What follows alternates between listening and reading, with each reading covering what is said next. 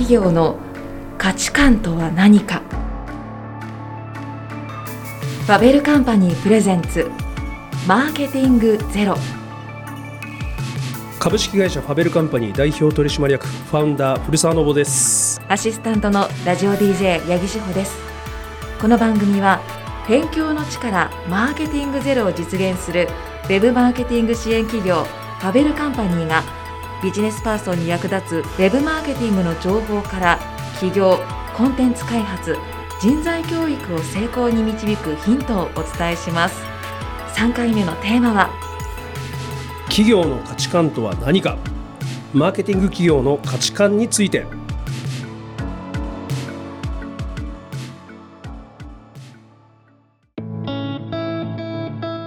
今回は企業の価値観とは何か企業の価値観はどういうふうに決めていくのかについてお話しいただきたいと思います。これから会社を起こしたいという方にも参考になるんじゃないかなと思うんですがまずファベルカンパニーには現在3つの価値観が設定されているというふうに伺いました、はい、あのそもそも企業に価値観って必要なんですか？素晴らしい質問ありがとうございます、えー、実はですねえー、私どもの会社は創業してえしばらく経営理念とか、価値観とか行動指針っていうのはなかったんですね実は。そうなんですねで今からだいたい4年5年ぐらい前の当時の会社としての課題感としていわゆる急成長フェーズに入ったものですからどんどんどんどん毎日毎日メンバーが増えてくると。でそうすると、え当然のことながら生まれも育ちもバラバラで多種多様な人々の集まりですのであらゆることがまとまらないっていう状況が続くわけです。はい、八木さんもそういうご経験ってありますか？そうですね、はい、やっぱりこう部活とか会社とか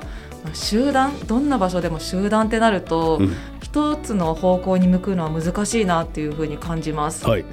当時ですね、え特にどういうところにそのまとまりがないっていう状況がえ出ていたかというと例えば、まあ、ミーティングの時の意思決定ですよね、はい、これどうしようかって言って何人かで集まった時とかに軸みたいなものがない状態でバラバラのバックボーンの人たちが集まるので、はい、決め方が決まっていない。いや私はこう思うんだけどいや僕はこう思うなみたいなことがどんどんどんどんこう広がっていって、うん、えー、それを決めるための何か一本筋の通った何かポリシーみたいなものがないわけですね。ゼロから1を生み出す時に大切になってきますよね。そうなんです。あとはやっぱり、まあ、人間関係の、まあ、齟齬が生まれたりする時例えば、はい、いや普通さこう考えるでしょとかその普通っていうのが、はい、その人 A さん B さんそれぞれに経験したもののこう違いみたいなものがあってそうするとやっぱり人間関係がうまくいかなくなってしまったりまあ、あとは仕事の進め方なんかもですねやっぱり A さん B さん C さんでそれぞれ違うバックボーンですので、はい、差が出てくると。うちの会社ってこうこうこういうのはダメなんだっけいいんだっけみたいな感じの会話に現れてくるわけです。えー、つまり何を方針としてこの話をまとめていくべきかっていうことが見えない状態で毎日みんなが過ごすっていう。でもちろんこれメンバーが悪いわけではなくって、はい、これどんな組織も先ほど八木さんもおっしゃった通り人が集まるとまた人が増えるとそういったことって起きるわけです。はい、なので当時私たちにとってやっぱり全員にとっての日々の行動や判断のよりどころとなる価値基準というものが必要だと感じていました。はい、まあ、分かりやすく言えばこういう時にはこう判断しようねとかこう行動しようねとかですねあるいはこれが組織にとっての正義だよねといった具合になるんじゃなかろうかと。具体的に今のファベルカンパニーの価値観っていうのは何ですか、はい、当社では3つ言語化しているんですね。はい、1つ目が見つけるつなげるどう変えるという、まあ、ちょっと韻を踏んだような感じのね、はい、詩のような感じですね。2つ目が異能異端をあえる。異なる能力と書いて異能ですね、はい、で異なる橋ですね、うん、異端をあえる。あえるというのは、えー、昭和の和で和えると書いてあえる、うん、あえ物のあえということですね、はい、で3つ目が究極界から発想するというものがあります。あの他の会社ではあまり聞いたことがない、はい、すごいオリジナリティありますよね。そうなんです。そここだわりました。この価値観どうやって決まったのか教えてください、はい、この価値観が決まったのがちょうど会社14期目ですので、はい、今から3年前の2019年でした。でまずはじめに、え先ほど申し上げた課題意識からですね、はい、3か月に1回執り行っている役員合宿。役員が集まって合宿するっていうことをやってるんですが。3か月に1回って多いですね、はい、多いですね、はい、あの合宿が多い会社なんですうち、はい、それで、えー、この合宿にてまず我々私たちって何者なんだっけという根源的な問いを自分たちに問うてみた全問答みたいです、ね、あそうなん全問答で。それをですねもう本当に真剣にガチンコで、えー、2泊3日でまあ本当大の大人がですね集まってずっとひたすらそのことを議論していました。あそこでですね、まあ、いろんなものが出てきたんですね。例えば、今そのメモを読み返すとですね、はい、職人と商人を増やすんだとかですね商売をもっと身近にするんだとかですね自公自走自分で考えて自分で走る人たちが私たちなんだとかですね多彩異能、まあ、ここでまた異能って言葉が出たりするんですが、はい、まあ、そういうですねいろんな言葉があの非常に広がってきました。はい、次に従業員みんなどう考えてるんだろうということで、うん、全員でワークショップやったんです。あの従業員みんなでね。でそれこそまだあのコロナの前ですので、はい、当時あの当社赤坂にですね森崎ビルというビルに入っていたんですがそこのワンフロアがセミナールームだったので、はい、そこで大体どうでしょう70人か80人ぐらい集まってチームに分けてワークショップをするんですね。はい、でそのワークショップというのはあのそれこそ先ほどの問いと一緒で私たちは何者かとかですね。私たちはどういう特徴を持っているんだろうかとか、はい、私たちの持っている文化とか雰囲気とか言語化してみるとどういうことだろうみたいなことをまたひたすらみんなで紙にこう書いて、シェアをしてディスカッションしてっていうことを、まあ、ひたすら何時間もやるわけです。はいそれを最終的に今度役員合宿の一つ下にマネージャー合宿っていうのがあって、はい、役員とマネージャーが参加する合宿。でこれらを全部揉みました。そして言語化をするというプロセスを取ったんですね。聞いているとすごい漠然とした問いなので、はい、自分の中での答えを導き出すのすごい難しそうです、ね。はい、難しいです。これ面白いのはですね、はい、多分どんな組織やチームもこのように組織が産声を上げてから今日に至るまでにおそらく何かしかのですね組織に根付いてる雰囲気まあ、それ DNA っていう人もいるんですけど、はい、そういうものがやっぱりあるんですよね。例えばこういうことをするとうちの会社って称賛されるよねとか事業の成長カーブを作り上げた時にその渦中にいた人とかブレイクスルーが起きた時にその中心人物だった人たちが取っていた考え方や行動こういうものがみんなの心の中になんとなく存在するんですよ。それが表現されたんですよね。だから突然縁もゆかりもない我々の組織に縁もゆかりもない言葉とか、はい、そういうものは出てきませんでした。自分たちの経験とか体験を言語化していったっていうことになりますよね。その通りです。えー、そんなことしてる会社って珍しくないですか、はい、そうですね何せもう13年14年経ってしまってる会社ですので、それまで明文化してきませんでしたから、まあ、もうすでにその時も780人ぐらいのメンバーいましたんで、はい、とんでもなくバラバラなもの出るのかなっていう不安はあったんですけど、うん、みんなが出てくるその言葉そのものは表現が違くても、はい、抽象化するとこれ結局一緒だよねっていうようなことにやっぱり修練していったっていうことが例えばその時に出た全社員でのワークショップでこんな言葉が出てきたんですけど、はい、今でも笑ってしまうのが小学校では問題児であっただろう人が多いとかですね。え実際そうなんですか？どうなんでしょう？これ、まあ、私はそうだったかもしれませんが、はい、まあ、社会的に非常識だよということを排除しないとかですね、短パンも OK とかですね。これ これ多分私のことなのかもしれませんけど。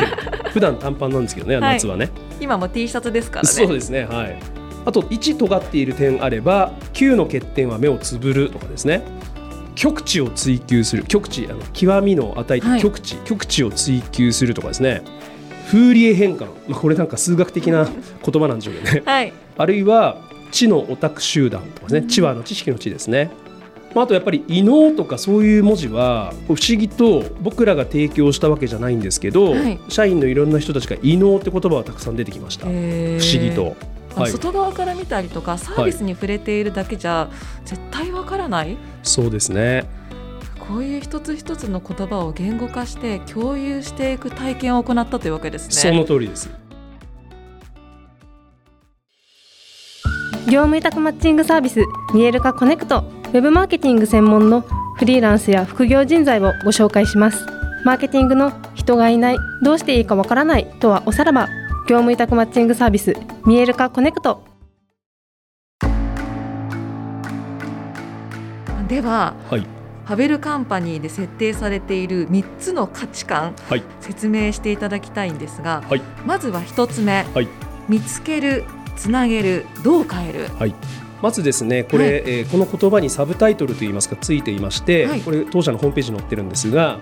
日々の活動から意思を持って気づきを得よう先駆者と自らつながりその知見をまだ見ぬ価値へつなげよう。発見者自身が当事者として改善策を見出し実践する姿勢を忘れてはならない。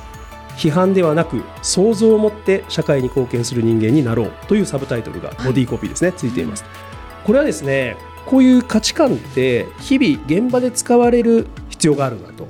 掛け軸のような言葉になってはいけない。掛け軸のような言葉というのは、はい、書かれているけどそのことはあんまり何が書かれているか覚えてない状態とか、はい、校長先生の話のような言葉とか実感が湧かない言葉ってやっぱりなかなか日々使われないということでまず1個はこの3つ作ろうと思ったうちの1つは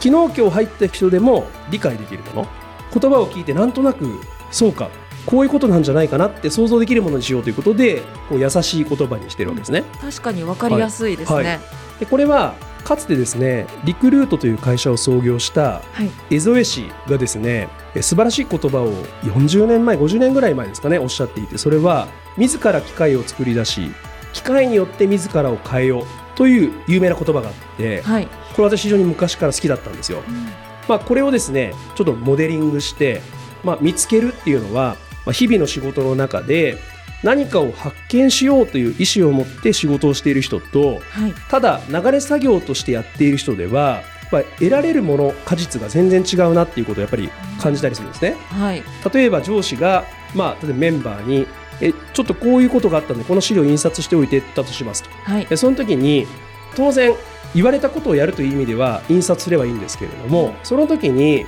その命題をもらった側のメンバーは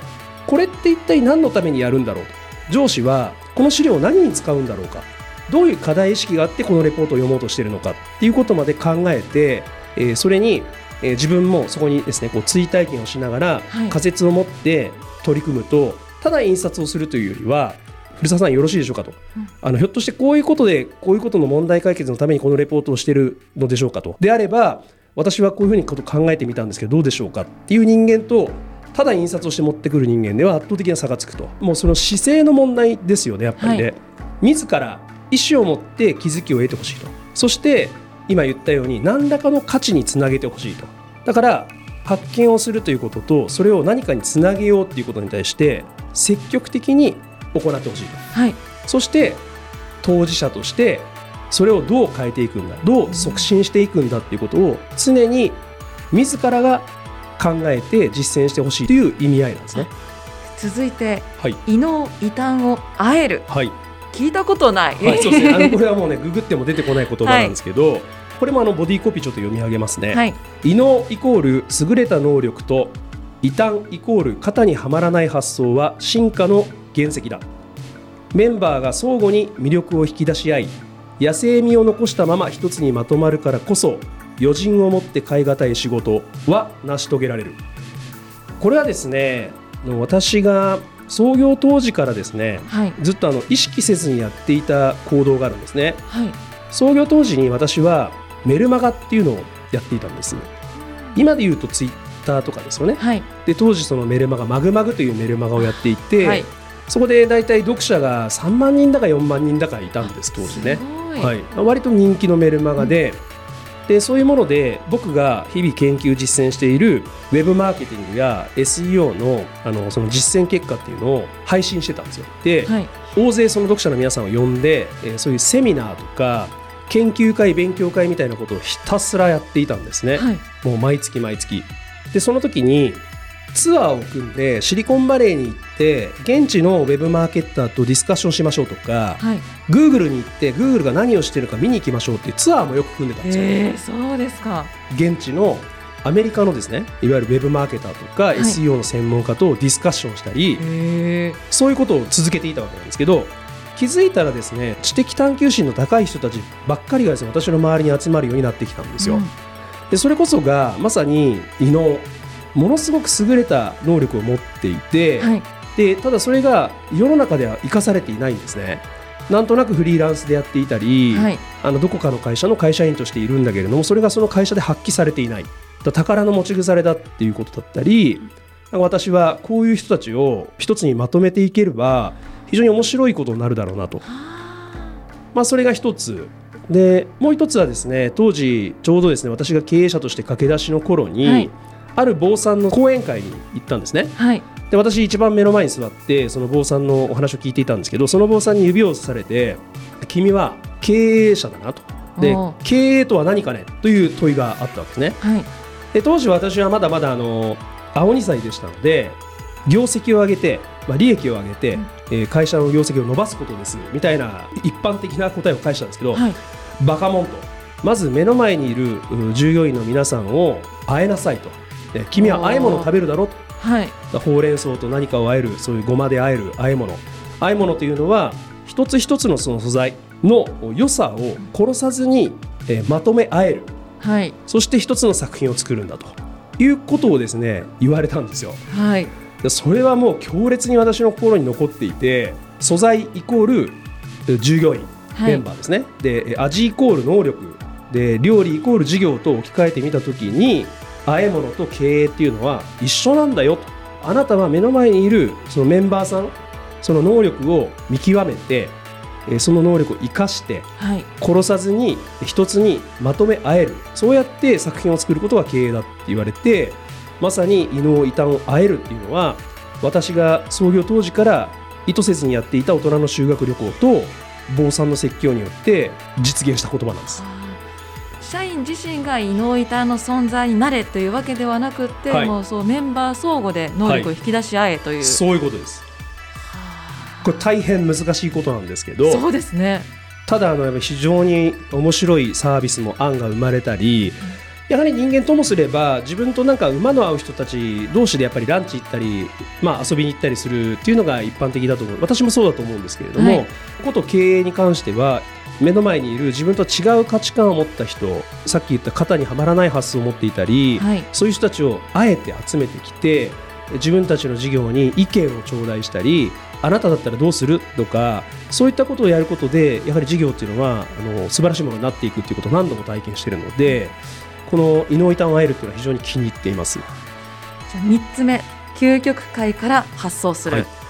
これもですねググっても出てこない言葉なんですね、はい、でボディコピーを読み上げます、はい、限界とは先入観に過ぎない。すべての制約を前提から外しまず最上の理想地点つまり究極界から発想しよう。私たちの都合を捨てユーザーが湧き立つ理想の実現に情熱を注ごう。というボディコピー理想が高く聞こえますけど、はい、そうですね。これを聞いてくださってる皆さんもですね共感していただけると思うんですけど、はい、私たち人間というのは常に常識とか制約の、はい、え奴隷なんですね。うん。何かやろうとしても会社のルールがとか、はい、予算がとか時間がとかっていうことに縛られて仕事をしているっていうことが現実だと思うんですよ。そうするとやれることから考え始めるっていう癖がついてるんですね。はい、はい、でもふと世の中を見渡してみるとね iPhone にしても Uber にしても生醤油。ね、醤油ってある日突然こう瓶からあのペットボトルに変わったんですけど、はい、にしても発想の起点って違うはずなんですよ。やれることからやってないと思うんですね。はい、消費者が本当に欲しい。もっと言うと私が本当に欲しい醤油ってこれか私が本当に欲しい携帯電話ってこれなんだっけ？ということを思った人がいるわけですよね。はい、でそういう人たちが世の中を面白くしてきているっていう事実に立ち返った時にその人たちはおそらく自分の頭の中から常識とか制約とかそういった何かのインセンティブみたいなものの奴隷である自分を解放しているはずなんですよ。うんでこの言葉っていうのはまさにそういった呪縛から自分を解放する魔法の言葉なんですよねなのでこれ私常に会議でも口癖で究極解って何っていう質問をよくするんですよ、はい、今いろいろとこう制約の中でみんなであの頑張って話してくれたけどそういうなんか自分たちの都合っていうのをちょっと一回捨てて本当の究極解って何だっていうとやっぱりみんな出てくるんですよ、うん、いやそれは古澤さん究極言えばこうですよと。ですよねと。これが実現したらお客さんも世の中もめちゃめちゃ喜んでくれる、はい、そして私たちも嬉しいよねと。じゃあこの究極解最上の理想地点から逆算していってその中でまず初めの一歩何するかっていうことを話し合った方が良い仕事になると。い。うことを、組織として少しずつ少しずつ今経験しているという段階でしょうかね。どれも聞いていてすごく興味深いんですが、はい、この3つを、はい、あの社員の皆さん普段働いている社員の皆さんに、はい、普段から意識してもらうのって結構難しくないですか、かなり難しいです、どういうふうにこの価値観伝えてらっしゃるんですか、まず八木さんに質問なんですけど、はい、八木さんがお勤めになられていた前職もしくは前々職でも結構なんですが、はい、前職前々職の経営理念や価値観とか行動指針って覚えてます？いや全く覚えてません、ね、もも覚えてないとか知らないです、はい、じゃああるいは、通ってらっしゃった大学のこう見学の精神とかって覚えてますああ全然覚えてないです、ありがとうございますあの、これそれが正常な反応で、大体僕これいろんな人に聞くんですけど、8割9割の人は答えられなくですねであのそういうもんなんです多分経営理念ってやっぱり、うん、ぶっちゃけですねあまり興味のある領域のものではそもそもないんですよやっぱり、はい、これは私も会社員やってたので分かるんですけどでその中でも経営者としていろんなことを俯瞰した時にやはり経営理念ってものすごく大事で先ほど申し上げた、い、ろんなバックボーンの人が集まった時にやっぱ一本筋の通った価値判断基準行動のよりどころっていうのがないとうまくまとまっていかないという背景およびそういうことを含めてもうすぐ大事なんですね。じゃあ経営理念大事だけどほとんどの人が興味がないっていう中でどうしたらいいかっていうことをやっぱり日々考えてるわけなんですね。一つちょっとクイズ出しますけれども、はい、次に私が述べる経営理念はどの会社のものかちょっと当ててほしいよね。はい、はい、いきます。人間尊重を基本として誠意と独自の技術を持って豊かな価値を創造し社会福祉の向上に努め人々の文化に貢献します。そして価値観は誠実であり続ける。お客様の満足向上社会との調和。さてどの会社でしょう？えー、ものづくりっぽいから、はい、トヨタ違いますね、はい、そのぐらいの大体解像度ですよね、はい、皆さんね。あの実際ちょっと正解を言うとその会社の人に迷惑かけてしまうので。あそうなんですか？あの言いませんが皆さんご想像にお任せしますけど、はい、おそらくどの会社だかよくわかんねえなっていうのが率直な感想。確かに。そして多分記憶に留めることも難しいんじゃないかな、はい、つまりそれは何かというと主語が誰でも通用する言葉なんですこれ多分。どの大企業もおそらく人間尊重を基本としてるし、はい、価値を創造すると言っているし人々の文化に貢献しますと言っていそうだから。いそうです。だから、はい、えトヨタさんだろうが何さんであろうが、はい、多分どれでも当てはまる。つまり主語がどれでも一緒っていうのが経営理念というものに興味が持てないという要因かなと。で次にこの経営理念はどの会社でしょうかという2問目のクイズですね、はい、いきます。服を変え常識を変え世界を変えていく服だからユニクロ？そうなんです、まあ、これやっぱ分かりやすいですよね。分かりやすいですね。そうなんです。あの例えばユニクロってあの私が子供の頃って安い服を売っている会社の代名詞だったんですよ。そうでした、はい、でそれがあのフリースっていうものをですね1999年とかに出したのかな、はい、で機能性が非常に高まった。でその後に、えー、オリンピックのその選手の服にしてみたり有名なデザイナーが加わったりイノベーションをどんどん繰り返していって、はい、ユニクロバレっていう言葉が昔あったんですけど今はむしろ僕なんかもユニクロ着てるんですけど堂々としたもんで、ユニクロの方がいいっていうぐらいになっていてありましたね、はい、つまりこの経営理念体現してるんですよ。世界を変えていく常識を変えていくっていう。だから聞いた時にあそれはあの会社かなって思えるようなものとか記憶に残るものがやっぱりいいなってっていうふうに思っていて、はい、耳障りの良い言葉で記憶に残らないものとか主語が誰であっても通用するものとかググったら他の会社が使っている言葉っていうのはやめようと。あえて使わないと。はい、だからといって別に突飛な言葉を発想しろっていうんじゃなくて先ほど申し上げた通り全社員でワークショップをした中から紡ぎ出していったっていうことなんですね。で次に伝え方っていうことなんですけどこれはもう本当に苦労していて、はい、やっぱ簡単じゃないですよね。あの私たちこれ作った時やっぱり3年5年10年で浸透させていくそのぐらいのものだっていうふうに考えていて、はい、毎朝復唱して記憶をさせるっていうのは有効な手段だっていうことは知ってるんですけれども、はい、それよりは、まあ、どちらかというと能動的に覚えててもらったら嬉しいなと思っていて僕はよく従業員に言ってるのは、はい、どれか1個でいいから好きなものを見つけてくれと言ってるのね。好きなもの、はい、この3つの価値観の中で、はい、あこれ私好きだなこの言葉いいな。単語だけのくり抜きでもいいと。異能だけでもいいと、はい、